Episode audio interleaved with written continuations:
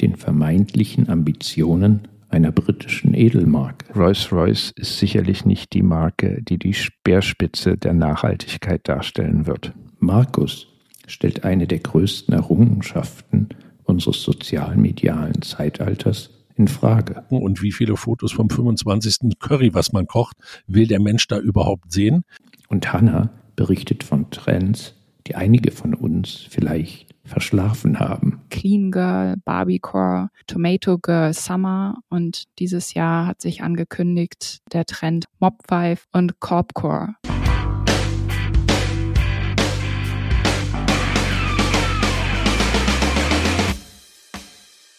Ich habe die große Freude, heute in unser erstes Thema einführen zu dürfen. Anfang Februar feierte Facebook seinen 20. Geburtstag. Facebook gilt jetzt nicht unbedingt als das hipste Social Media. Trotzdem muss man doch zur Kenntnis nehmen, Facebook hat gut drei Billionen Nutzer und zur Feier des 20. Geburtstages verzeichnete Meta, der Mutterkonzern von Facebook, einen Börsenwert von 1,2 Billionen. Ich denke, dieser Geburtstag ist Anlass, mal auf Social Media an sich zu schauen. Viele Experten und Expertinnen sagen, im Grunde besteht Social Media heute aus zwei Welten. Die eine Welt ist tatsächlich Social Media, so wie es Mark Zuckerberg sich seinerzeit vor 20 Jahren überlegt hatte, dass man im Grunde unter Freunden Status-Updates austauscht, wenn man das euphemistisch formuliert, halt mitteilt, was man gerade gegessen hat, etc. Wir kennen das alle. Allerdings gibt es hier einen Trend, dass die Menschen immer weniger posten. Und es gibt Studien dazu, dass dieser Wille, so Privates unter Freunden auf Facebook zu teilen, rückläufig ist. Auf der anderen Seite, sicherlich getrieben von TikTok, haben wir so etwas wie Fernsehen, gekennzeichnet durch sehr, sehr kurze Filme, hyperaktiv, wo im Grunde einem Unbekannte Videos produzieren die mal unterhalten, mal informieren, die man sich gesteuert von Algorithmen zu Gemüte führen darf. Wie wir alle wissen, steigen wir dann immer mal wieder in neue Rabbit Holes und sehen dann einen kleinen Film nach dem anderen zu ein und demselben Thema. Meine Frage an euch ist, ist Social Media überhaupt noch social? Diese Entwicklung raus aus, ich teile Inhalte mit meinen Freunden hin zu den geschlossenen Communities, ist ein absolut logischer Schritt und ist jetzt ja nun schon länger zu beobachten, dass es sich eben hin verschiebt zu den Broadcast-Channels bei Instagram, zu WhatsApp-Status ist, finde ich auch Wahnsinn, wie sich das in der letzten Zeit entwickelt hat, dass doch immer mehr Menschen das eben nutzen, um ihren Status zu teilen mit all ihren Kontakten aus WhatsApp. Wo ich meine Vorbehalte habe, ist bei Facebook die Entwicklung hin zu dem Algorithmus und den Videos, die ausgespielt werden. Und da finde ich, zeigt sich die Schwäche bei dem Algorithmus, der jetzt ja nicht mehr darauf basiert, was mögen meine Freunde, was mögen meine sozialen Kontakte, was könnten meine Vorlieben und Interessen sein, sondern wie interagiere ich mit dem Inhalt und bleibe ich ein bisschen länger dran, umso häufiger werden diese Videos auch anderen Menschen ausgespielt.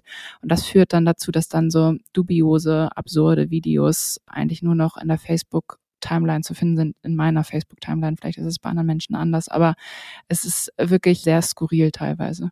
Ich glaube, es gibt keine andere Social-Media-Plattform, die von der klassischen Role-Model-Rolle wie Facebook sich am meisten adaptiert hat und auch verändert hat. Das war mal reiner Text dann kam die Storyline, dann kamen die Videos, dann bis zu den Reels.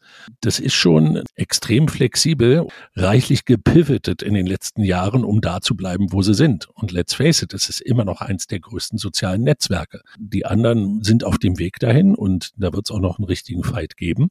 Aber es ist immer irgendwie noch der Backbone der sozialen Kommunikation. Andererseits gebe ich dir recht, Thorsten, diese ganze Debatte, was schert man da drauf und wie weit lässt man Menschen in sein Inneres reingucken und wie viele Fotos vom 25. Curry, was man kocht, will der Mensch da überhaupt sehen?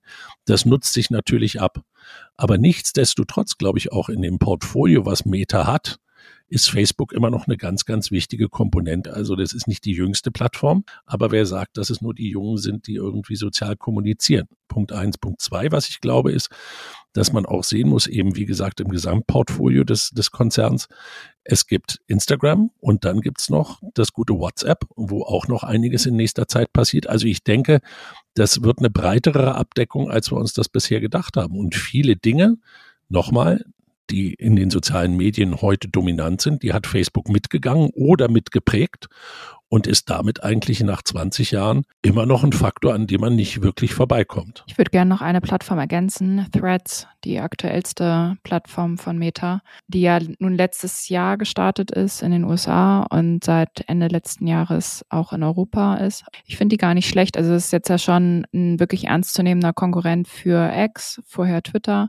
Wie schnell die Plattform gewachsen ist, ist schon unglaublich und auch wie aktiv sie wieder bespielt wird. Und auch da zeigt sich die große Stärke von Meta auch bei aller Kritik, die man an dem Konzern nennen kann. Aber die große Stärke ist eben die Verknüpfung der einzelnen Apps. Also, dass ich bei Threads jetzt genauso die gleichen Menschen wiederfinde wie bei Instagram und bei Facebook. Und das ist natürlich die größte Herausforderung für jede neue Social-Media-Plattform, erstmal diese kritische Masse zu erreichen das, was man auch bei Be Real gesehen hat. Und da hat natürlich Meta einen enormen Vorteil. Mein Eindruck ist tatsächlich der, die Welt zerfällt immer drastischer.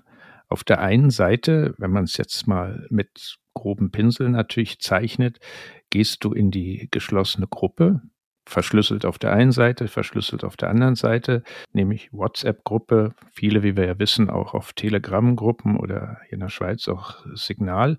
Dort hast du was, letztendlich viele Klein-Communities wo du deine persönlichen Nachrichten fein ziseliert zwischen deinen unterschiedlichen Communities teilen kannst.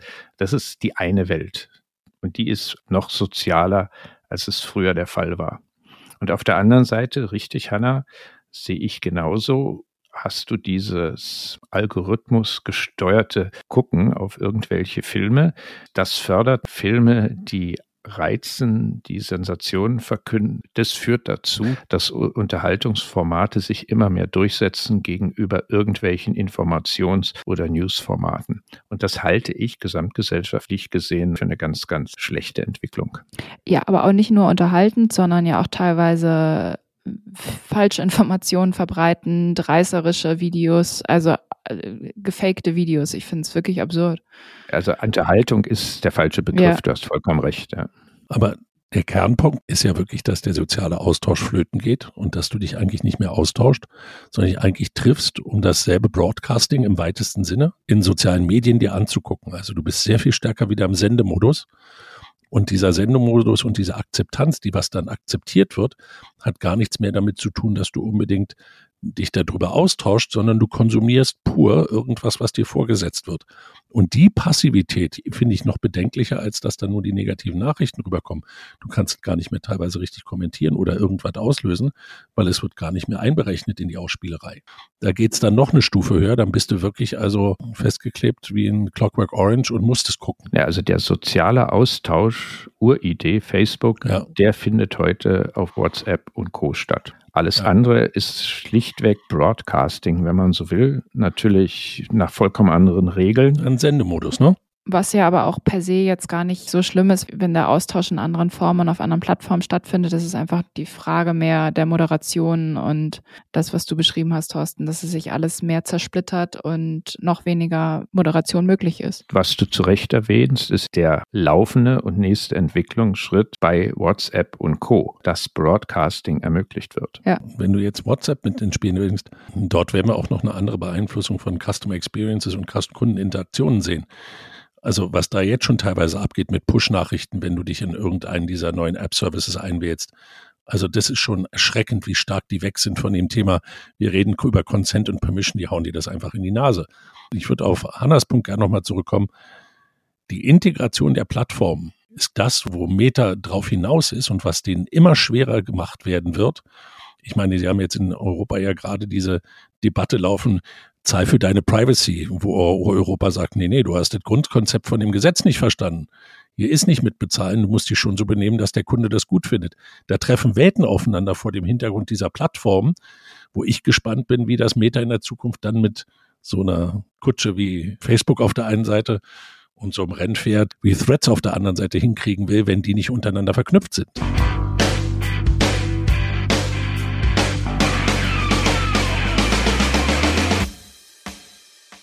Ich freue mich sehr, ein Thema mitzubringen, das vielleicht auf der einen Seite Schulterzucken erzeugt, aber auf der anderen Seite vielleicht auch zum Nachdenken anregt, wenn wir über Mobilität, Elektroantriebe und die Gemengelage der Automobilindustrie reden, dann hören wir eigentlich immer, wie stark der chinesische Markt und die chinesische Produktion gemeinsam mit dem amerikanischen Tesla-Konzern unsere Märkte verändern wird und wie stark darunter auch die europäische Automobilindustrie zu leiden hat, was in vielen Fällen sicherlich richtig ist. Nun kam mir über den Weg Rolls-Royce, hat im letzten Herbst den Spectre eingeführt. Das ist das erste Electric Vehicle von Rolls-Royce. Und dieses Auto soll bis zum Ende diesen Jahres 20 Prozent des Umsatzes von Rolls-Royce ausmachen. In ihren Ambitionen geht Rolls-Royce so weit zu sagen, sie wollen 2030 all electric sein. Das heißt also, jedes Auto soll auch elektronisch verfügbar sein, was ich auch sehr spannend finde. Und wenn man sich die Geschichte um den Spectre anguckt und die Positionierung um den Spectre anguckt und sich auch anguckt, wie sich Rolls-Royce in den letzten Jahren entwickelt hat, denke ich, ist es schon spannend zu sehen.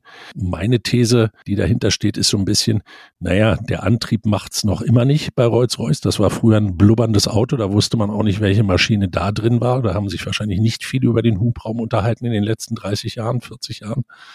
Aber es zeigt, glaube ich, auch auf, wie wichtig es ist, sich zu überlegen, welches Auto man baut, um für welche Zielgruppe dann immer noch attraktiv zu sein. So wie dieses Auto gelobt wird in der Luxusklasse und so sehr auch das muss man vielleicht dazu sagen, auch die Entwicklung von Rolls-Royce in den letzten 20 Jahren geprägt ist, eigentlich von einem nicht argumentieren, wir sind ein Auto, sondern wir sind eine Firma, die den Luxus eigentlich mit definiert dann lässt mich das sehr viel hoffen für die Automobilindustrie, nicht nur in China und in den USA, sich durch eine aktive Positionierung und ein klares Bewusstsein, wofür die Marken auch stehen, sich in der Zukunft eigentlich ganz gut aufstellen zu können. Nicht, dass sie schon da sind, aber das ist so, wie soll man sagen, ganz, ganz am Ende des Tunnels scheint es ein Licht zu geben, was momentan ein bisschen größer wird. Mich würde eure Position dazu interessieren. Eine Verbindung von Rolls-Royce und einer Batterie ist ja eigentlich naturgegeben. Eine der berühmtesten Headlines von Rolls-Royce war, dass du in einem Rolls-Royce das Ticken deiner Uhr hörst. An einer Zeit, wo die halt noch tickten, aber eben nicht den Motor. Das Wichtige hier ist die Frage, was macht die Markensubstanz von Rolls-Royce aus? Und Markensubstanz von Rolls-Royce wird natürlich schon geprägt durch das Produkt, aber eben anders als bei vielen anderen Automobilmarken nicht unbedingt durch den Antrieb sondern da geht es darum, dass man im Kern ein absolutes handwerkliches Meisterwerk kauft in allen Himmelsrichtungen, die da denkbar sind. Warum soll das nicht hervorragend funktionieren mit einem batteriegetriebenen Fahrzeug? Dem kann ich mich nur anschließen. Also so wie ich es wahrnehme, steht Rolls-Royce für mich genauso für eher für die Ausstattung, für den Luxus, für den Komfort, für die Symbolik, wie du es beschrieben hast und eben für diese absolute Geräuschlosigkeit, die ja auch auf ganz vielen anderen Ebenen versucht wird zu minimieren. Und dementsprechend finde ich es auch total logisch und konsequent, jetzt dieses Elektromodell zu lancieren. Was ich aber noch spannend finde, ist eben, dass hier die Vorteile und Eigenheiten vom Elektroantrieb ganz anders ausgelegt wurden, als es eben andere Automobilhersteller machen. Also, dass man eben nicht auf die Nachhaltigkeit im Primären geht, sondern eben auf das Fahrerlebnis, auf das verbesserte Fahrerlebnis in Summe. Für Rolls-Royce ist es ja auch sehr, sehr schwer, auf Nachhaltigkeit zu setzen. Das darf gar kein Argument sein. Im Kern müssen die daran interessiert sein, dass niemand auf die Idee kommt, ihre Produkte mit dem Thema Nachhaltigkeit zu verbinden, weil sonst könnten sie die Produktion morgen einstellen. Könnte man sagen. Naja, um das nochmal aufzugreifen, wenn wir jetzt sagen, der Mainstream der Diskussion geht ja in der Automobilindustrie und in vielen industriellen Anwendungen immer wieder in den gleichen Gospel. Und hier hat sich einer, wie du schon gesagt hast, vor dem Hintergrund seiner Positionierung und seiner Markenwerte mal ganz schlau Gedanken gemacht, was sich da ergeben kann. Was auch noch hinzukommt, die haben natürlich auf der anderen Seite, ich nenne es jetzt mal den Luxus, dass ein Automobilhersteller aus München dahinter haben, der eh an den Antrieben rumfummelt wie nix. Also die müssen sich gar nicht mal selbst die Investitionen machen, einen eigenen Motor dazu basteln. Und wenn es nur ein Elektromotor ist, sondern die können aus dem Konzernvorteil sehr, sehr gut profitieren und sich damit eigentlich ganz gut aufstellen. Und für mich ist es eher eine Hoffnung, dass wir uns darauf besinnen können, dass wir sagen können, es gibt Marken, die können auch Elektrik tragen ohne jetzt die Debatten, die wir neulich hatten, in Sachen, muss jetzt der, der ID4 doch ein Golf heißen oder dergleichen, wo es eigentlich am Kern des Kundennutzens vorbeigeht oder an der Positionierung, wo es nur darum geht, wie du dich noch retten kannst. Und ich finde das für ein proaktives Vorgehen, gut, wenn die auch nur 6032 Autos in 23 verkauft haben, dann ist das zwar klein, aber es ist eine Wertigkeit, für die die Kunden in dem Segment auch was zahlen. Das heißt ja nicht, dass die nicht nachhaltig sind, aber die wissen halt, was sie an ihrem Rolls-Royce dann auch haben. Ich möchte nur noch mal betonen, Rolls-Royce ist sicherlich nicht die Marke, die die Speerspitze der Nachhaltigkeit darstellen wird wollen sie ja auch nicht. Sieht man ja bei, bei der Ausstattung von vorne bis hinten. Und trotzdem kann es ja nun ein Vorteil sein, wenn die Menschen nun lieber E-Auto zu Hause laden als und auch nicht mehr tanken müssen. Also ich glaube, es für den Kunden hat es unterschiedlichste Vorteile. Deswegen das als Case zu betrachten für das Marketing sicherlich sinnvoll. Und ich bin mir auch nicht so sicher, ob andauernd das Predigen der Austauschbarkeit, der Nachhaltigkeit das Richtige ist für alle Automobilhersteller. Das wäre für mich eine Lehre daraus. Natürlich muss man den Weg gehen, das ist nicht die Frage. Nur wo ist die Differenzierung dann? Gut, man darf eins nicht vergessen, Rolls-Royce hat kein Auto in den letzten Jahren verkauft, was nicht irgendwie bespoke gefertigt wurde. Also da ist ein hoher Anteil der Co-Creation auch mit drin. Aber all das spielt natürlich in die Hand in der Zukunft, wo der Luxus eben nicht mehr greifbar ist, sondern den Kunden einbezieht in der Gestaltung des Produktes, in der Weiterentwicklung des Produktes. Da sind schon Wege beschritten worden, die man eigentlich früher einem Luxushersteller nicht gerade ins Buch geschrieben hätte, dass das die Fertigkeiten sind, auf die man zählen würde. Und dies so zu interpretieren und eben auch noch die Boldness zu haben, zu sagen, wir sind nicht Auto, wir sind Luxus, da ist schon was dran, was wirklich auch eine Differenzierung im Markt bedeuten kann. Und die Lehre wäre für mich, genau wie es Hanna gesagt hat, es ist ein Marketingzugang, der Alternativen aufzeigt, das Spielfeld vergrößert. Und das finde ich spannend. Ob die da nur alle die Nachhaltigkeit spielen, ist nochmal eine andere Debatte. Ich denke vor allem, das ist eine gute Nachricht für alle Käufer von Rolls-Royce in Norwegen, dass sie auch in zehn Jahren noch einen Rolls-Royce fahren können.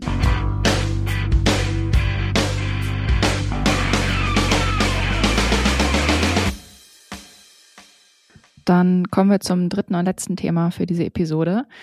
In den vergangenen Jahren konnte man es vor allem auf TikTok beobachten. Die Fashion-Industrie ist durch immer kürzere Zyklen von, man könnte sagen, Modeästhetiken und Mikrotrends geprägt. Manche dieser Trends bleiben bestehen, andere haben keine zwei bis drei Monate Bestand und verschwinden quasi direkt wieder. Wenn man auf das letzte Jahr schaut, waren es beispielsweise die Trends und Ästhetiken Clean Girl, Barbiecore, Tomato Girl Summer und dieses Jahr hat sich angekündigt der Trend Mob Vibe und Corpcore. Die Frage, die sich da jetzt stellt, ist, welchen Platz Marken in diesem Zusammenhang einnehmen, wenn sie auf TikTok unterwegs sind und, und dann eben auch im Design ihres Angebotes und in der Kommunikation des Angebotes. Wenn man jetzt auf die Marken schaut, sieht man, dass zum einen die klassischen Fast Fashion Brands und auch Digital First Brands wie Shein häufig schnell auf die Trends aufspringen und eigentlich ihr gesamtes Geschäftsmodell auf diese von TikTok inspirierten Styles ausgerichtet haben, also immer wieder in kürzester Zeit neue Modelinien rausgebracht haben, die sich an diesen Ästhetiken orientieren. Es finden sich aber auch Beispiele von Luxusmarken, die die Ästhetik im Design und in der Kommunikation aufgreifen. Zum Beispiel Löwe hat den Girlhood Trend aufgegriffen in der Social Media Kommunikation.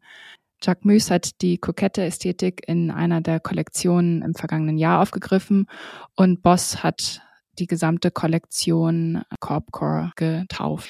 Wie ordnet ihr das Phänomen der Microtrends ein? Sollten Marken aufspringen oder sollten Marken kurzlebige Trends lieber weiterziehen lassen? Die Frage ist immer, inwieweit man sich den Fats opfert oder auch versucht, solche Trends mitzuprägen und wo man dann auch wirklich eine Ausnahme machen kann. Ich würde hier mit dem klassischen betriebswirtschaftlichen, es kommt drauf an, antworten erstmal und mich fragen, wann ich überhaupt dafür aufgestellt bin, auf so bestimmte solche Dinge wirklich zu reagieren. Ich kann mir gut vorstellen, dass das in den Ausspielalgorithmen eine Rolle spielt, wenn man sich dem anpasst und das mitgeht. Ich kann mir aber auch vorstellen, dass wenn man jedem Trend hinterher rennt, es einfach zu viel wird Und da da ja schon immer ein ganz guter Nachschub gegeben wird mit bestimmten von diesen Microtrends, da immer wieder was Neues kommt, sollte man da eher, wie man so schön sagt, auf dem Kiviv sein und sich auf das konzentrieren, was vielleicht zu einem passt. Vielleicht findet man sogar die Chance, gemeinsam mit einer Plattform bestimmte Trends sich zusammen gemeinsam zu überlegen und da über so einen Kollaborationsansatz zu gehen ich glaube, da kommt es auf einen gesunden Mix an. Also jedem Trend dahinterher zu rennen, ist wahrscheinlich genauso falsch wie die zu ignorieren, sondern die zu picken, wo man wirklich auch was anstellen kann und was auch wirklich dazu passt. Wenn ich jetzt dann schon höre, dass Boss wieder bei einem mitspielt, da würde ich mich dann fragen, ob es wirklich sinnvoll ist, die Signale des Trendings so weit nach vorne zu schieben, dass man wirklich bei einer Austauschbarkeit auch landet. Ich denke, genau das ist der Punkt. Es gibt ja eine simple Weisheit, die heißt, du hast eine Marke, gleichgültig ob Luxus oder nicht, die muss aktuell sein. Das ist heute Zeichen der Zeit aufgrund von Social Media und Co., dass es Microtrends gibt. Also musst du dich als Marke damit beschäftigen. Da führt kein Weg dran vorbei. Das Zweite ist, Markus, was du sagtest, klar kann es nicht darum gehen, jedem Trend zu folgen, sondern so ein Microtrend muss zur Marke passen. Ich glaube, das ist unwidersprochen. Die Herausforderung für viele Brandmanagement Departments und Unternehmen ist, sich dafür organisatorisch richtig aufzustellen. Das heißt, dass du A in der Lage sein musst, mehr oder weniger sämtliche Medien zu überwachen, wo solche Microtrends entstehen. Und dann musst du natürlich auch in der Lage sein, darauf zu reagieren. Ich finde es grundsätzlich, wenn man nochmal auf diese Entwicklung schaut, finde ich das schon spannend, weil ja Luxusmarken in dem Kern sehr stark vom Unternehmen getrieben waren, von der Marke getrieben waren, ohne dort groß andere Akteure mit einzubeziehen, seien es jetzt Meinungsführer oder Konsumenten, Konsumentinnen. Und dementsprechend finde ich schon gewagt, wenn Luxusmarken reingehen und sagen, sie, sie lassen sich dem so ausliefern und springen dort mit so einer Energie mit drauf, weil es eben doch ein Stück weit von dieser Unnahbarkeit lebt, eine Luxusmarke zu führen. Und da sehe ich schon schon eine Gefahr. Auf der anderen Seite, das, was ihr beide beschrieben habt, eine Marke modern zu halten, umfasst natürlich auch diese Trends zu registrieren und darauf zu reagieren. Ich sehe da aber vor allem eben die Chance, es nicht im Design zu tun, sondern eben in der Kommunikation und zu schauen,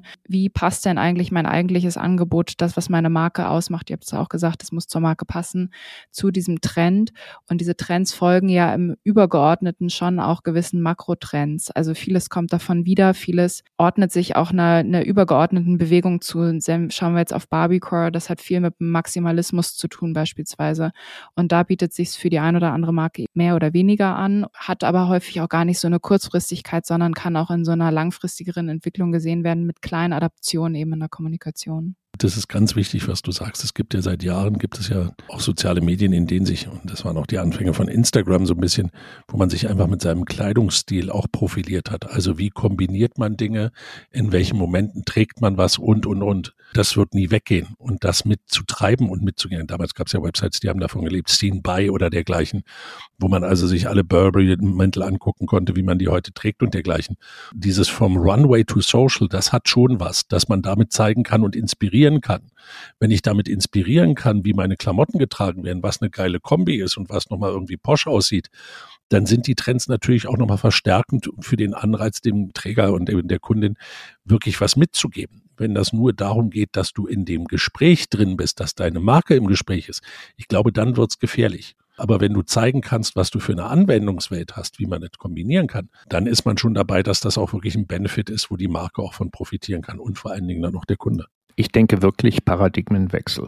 Es wird halt immer schwieriger für Unternehmen, sich der gewaltigen Macht zu stellen, die die Kreativität der Masse darstellt. Klar, es wird auch immer so sein, dass es die genialen Designer und Designerinnen gibt. Die müssen die Marke verstehen, die müssen die Marke auch entscheidend prägen und führen. Aber auf der anderen Seite hast du halt heute eine Masse von kreativen Menschen, die die Möglichkeit haben, dies auch anderen mitzuteilen. Ich fände es fahrlässig und ich betone nochmal für jede Marke, nicht nur für Luxusmarken, wenn sie sich nicht damit explizit auseinandersetzen und dafür auch in ihren Markenabteilungen die organisatorischen Vorkehrungen treffen.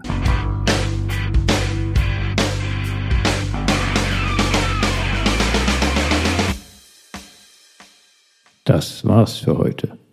Facebook feierte im Februar den 20. Geburtstag und ist inzwischen so etwas wie die ältere Schwester ihrer nicht minder begabten Geschwister Instagram, WhatsApp und Thread. Wohin geht die Reise der Familie Meta? Wie sozial sind die sozialen Medien überhaupt noch? Rolls-Royce verkauft inzwischen erfolgreich den vollelektrischen Spektre.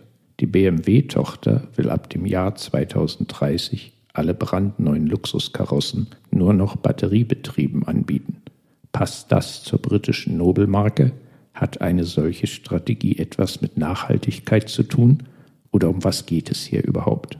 In der Modebranche erhöhen von TikTok inspirierte Mikrotrends die Taktzahl.